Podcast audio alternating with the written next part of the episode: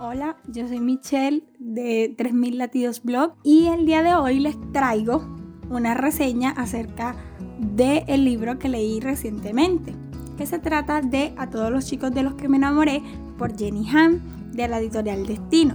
Este libro nos cuenta la historia de Lara Jean, quien es una adolescente cuyo objeto más preciado es una sombrerera donde guarda sus cartas de amor.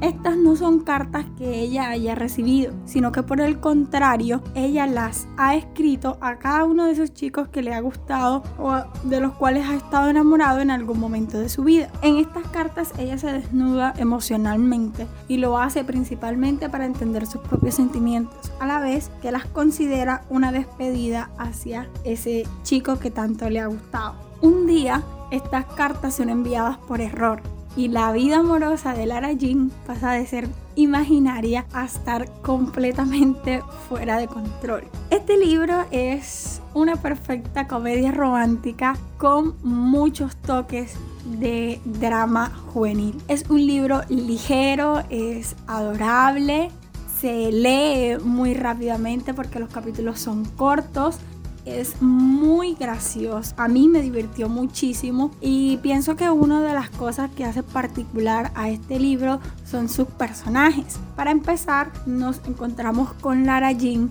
que es una adolescente bastante insegura acerca del medio en el que vive y cómo desenvolverse con las personas fuera de su casa. Sin embargo, creo que el gusto que tiene por las antigüedades y lo vintage le da un toque de originalidad que no se pierde o no se opaca por las inseguridades de ella. Es una chica muy adorable, muy graciosa ingenua, cariñosa, un personaje encantador. Por otra parte nos encontramos a Peter Kavins, que es un chico bastante encantador, quizá un poco arrogante, y un poco engreído. Con, eh, con este personaje tuve una relación de amor y odio porque algunas de sus actitudes hacia Lara Jean al principio del libro no simpatizaron del todo conmigo, sin embargo es un personaje muy encantador y debo aceptar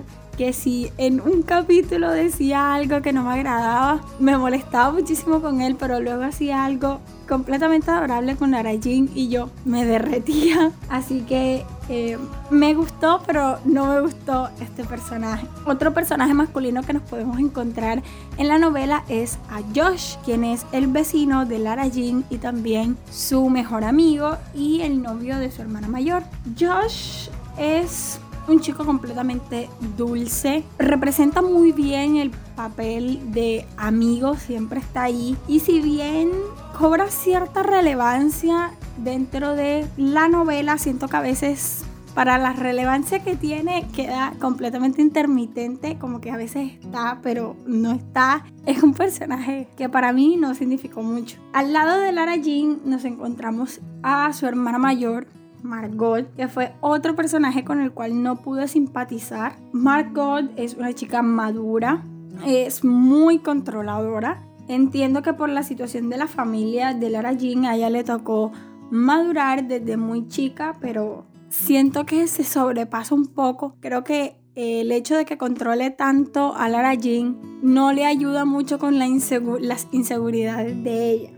Pero en contraparte nos encontramos a Kitty, que es una niña, es la hermana menor de Lara Jean, es una niña completamente adorable, es para mí mi personaje favorito, mi personaje preferido, es completamente adorable, es muy vivaz, yo creo que le, le aporta al libro un toque de luz. También nos encontramos con la contraparte o la principal antagonista de nuestra novela, que es Genevieve era amiga de Lara Jean, pues teniendo en cuenta de que todos los personajes de cierta forma tienen una relación un poco longeva, la mayoría se conocen desde niños, entonces es un personaje que si bien es la antagonista, a veces va y viene y creo que resalta solamente cuando le hace las cosas a Lara Jean o con la intención de molestar a Lara Jean, así que no es un personaje que me haya, con el que me haya enganchado mucho tampoco. Como les había comentado, este libro es súper ligero, muy corto. Los capítulos son fáciles de leer y es tan gracioso y tan cómodo que creo que se lee súper rápido. Mi calificación para este libro fue de 4 estrellas por su trama, por su final.